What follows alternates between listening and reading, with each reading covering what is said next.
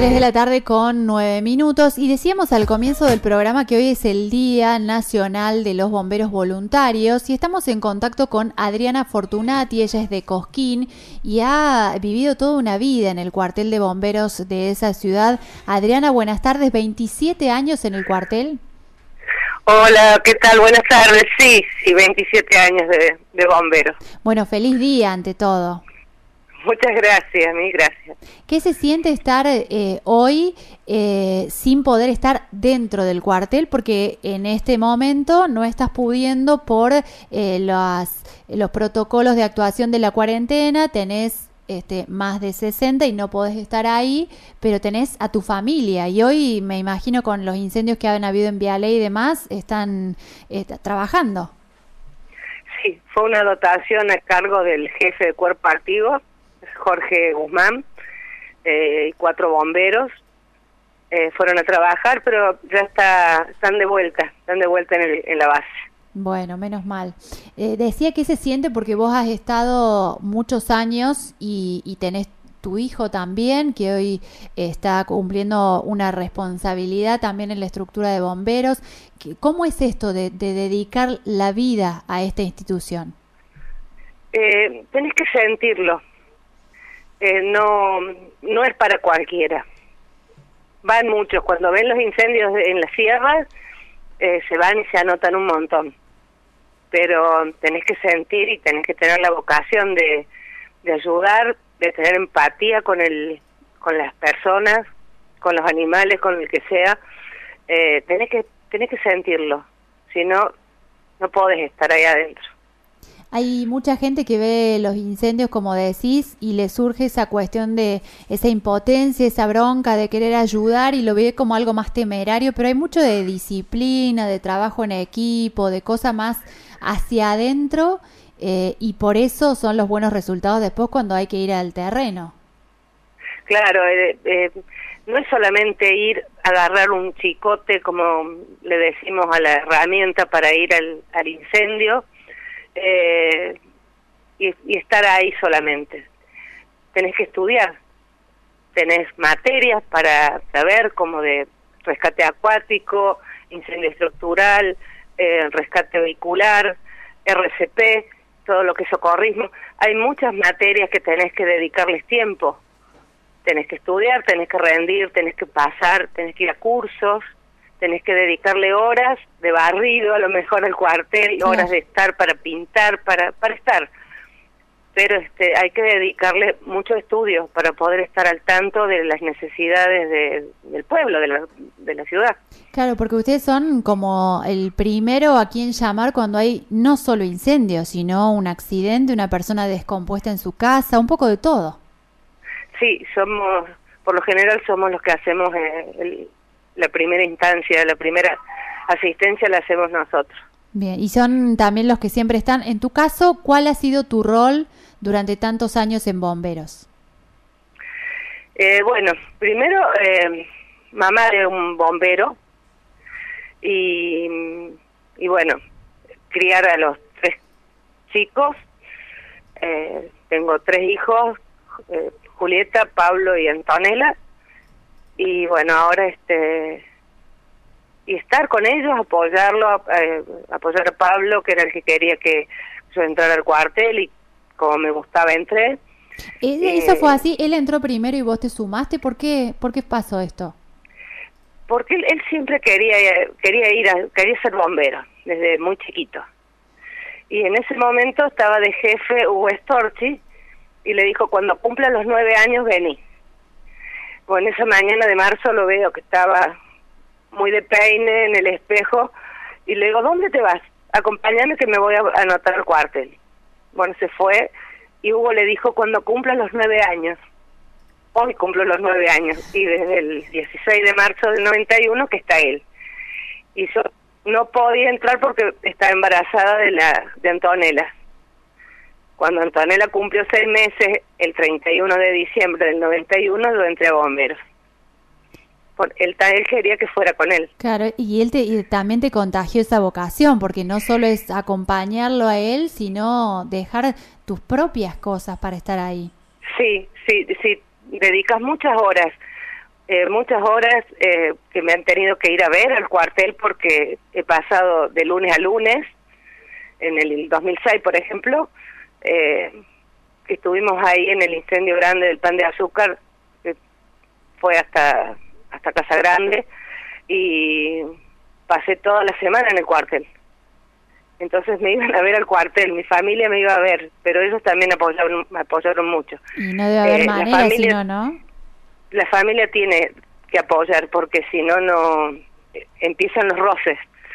Pero por lo general la familia del bombero entiende y apoya al bombero. Adriana decía, ¿cuál ha sido tu, tu rol? ¿Qué tarea tenías adentro del cuartel? ¿Y cuál has tenido este año que cambiaste un poco este, la dinámica? Bueno, más allá de las de las salidas, los incendios de campo, accidentes y todo lo que se hace normalmente, eh, después ya me empecé, me gusta con locura lo que es eh, eh, la radio, la comunicación, en los operativos. Así que he pasado muy muchas horas de radio. Y bueno, ya cuando empecé los últimos, estos dos últimos años, eh, me jubilé hace un año, estuve en logística desde, desde, no sé, un montón de años y seguí en eso. Y bueno, y, apoyando y asistiendo al personal en las tareas que, que podía.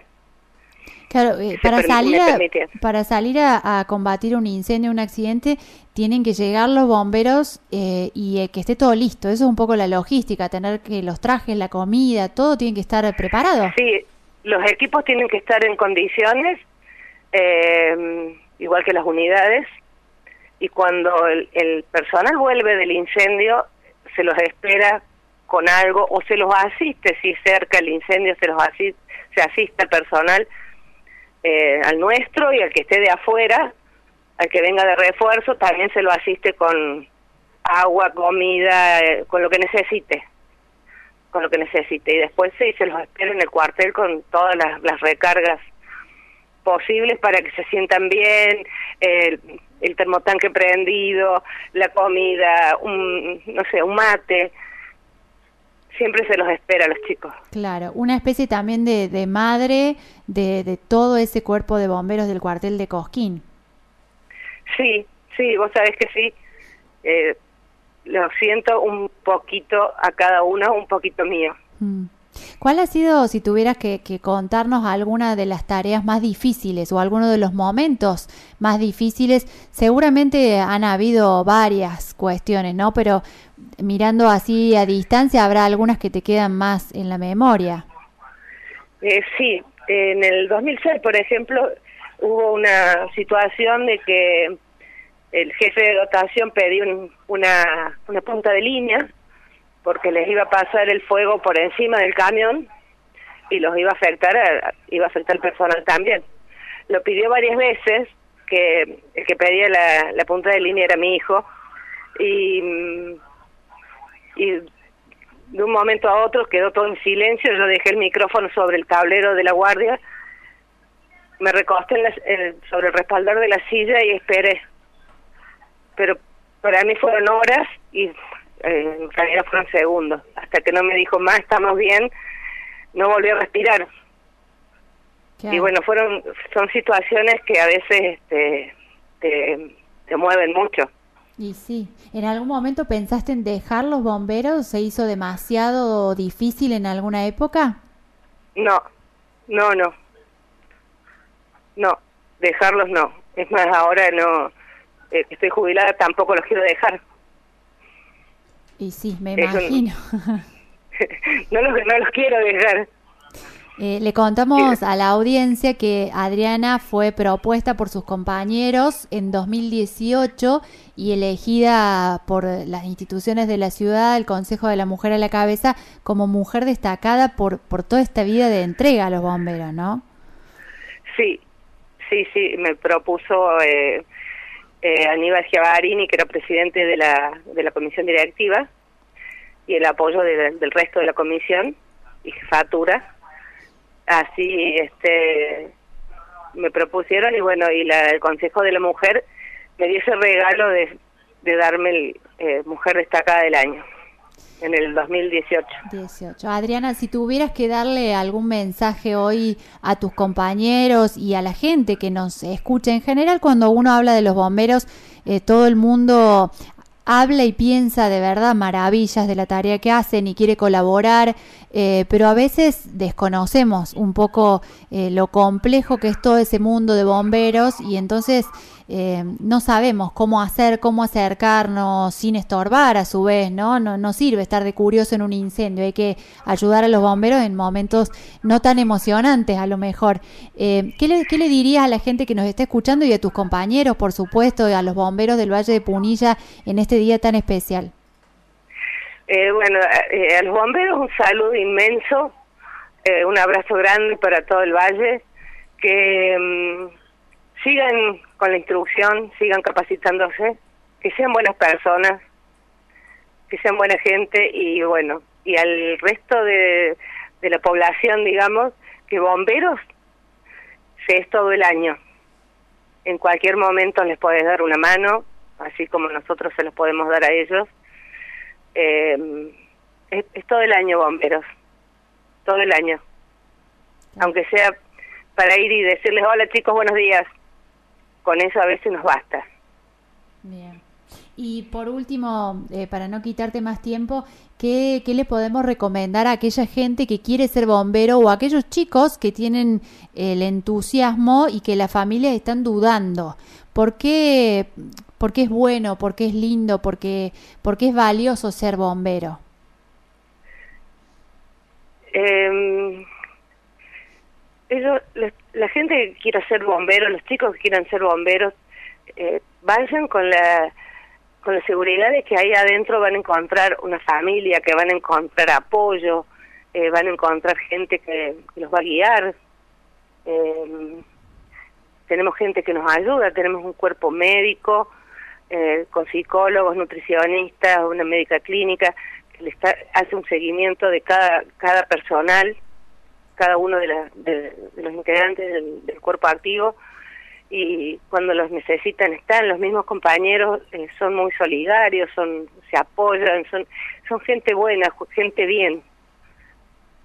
Entonces este que se animen digamos. Sí. Sí sí el que quiera entrar que vaya y que, que deje a sus chicos que que se hagan que se hagan porque ahí no van a estar barriendo todo el día tomando mate ahí van a estar estudiando también van a estar haciendo cosas útiles que no no no están al vicio el, el personal. Bien. Adriana, te agradecemos muchísimo este tiempo que nos dedicaste y la verdad que queríamos eh, con tu palabra simbolizar un poco a las distintas historias que hay de bomberos de toda Córdoba. Cada uno tendrá la suya, sus afectos o sus dolores por haber pasado por el cuartel, pero sí. nos parecía interesante contar que también vos siendo madre, madre de un bombero que se ve sufrir el doble, teniendo otros hijos y familia en casa, de algún lugar sacaste fuerza para poder este, hacer todo eso y durante tanto tiempo en bomberos nos parecía importante reconocértelo y en vos a todos los bomberos que, que nos dan tanto. Bueno, muchísimas gracias. Sí, la fuerza uno la saca por, la, por ayudar al resto. De ahí sacas la fuerza. No te podés quedar. Vos decís, escuchás la sirena, pero decís no voy. Y la sirena sigue sonando y, y no podés quedarte Claro. No te podés quedar, tenés que ir. Claro. Tenés que ir. Hoy a la tarde se suman ustedes al, al, al, toque de sirena que van a hacer en distintos lugares del país. Sí. Sí. Bueno, que la sí. gente sepa que, que es eh, una celebración entonces hoy. Sí, sí, sí. Bien. Sí. Bueno, Adriana, muchísimas gracias por tu tiempo nuevamente. Bueno, muchas gracias a ustedes por eh, entrevistarme, por permitirme este, este pedacito de espacio. Eh, mil gracias, un beso grande y un saludo a todos los bomberos del, del Valle. Gracias. Con la voz entonces de este, una bombera voluntaria de la ciudad de Cosquín, Adriana Fortunati, cerramos este segmento saludando a todos los bomberos del Valle de Punilla y nos quedamos con alguna de esas frases, ¿no? Que los que quieran ser bomberos se animen porque van a estar ayudando a otros. Eso es enorme y es una hermosa frase que nos deja esta mujer que ha dado buena parte de su vida al servicio de los demás. Tocamos, tocamos solo los mejores éxitos.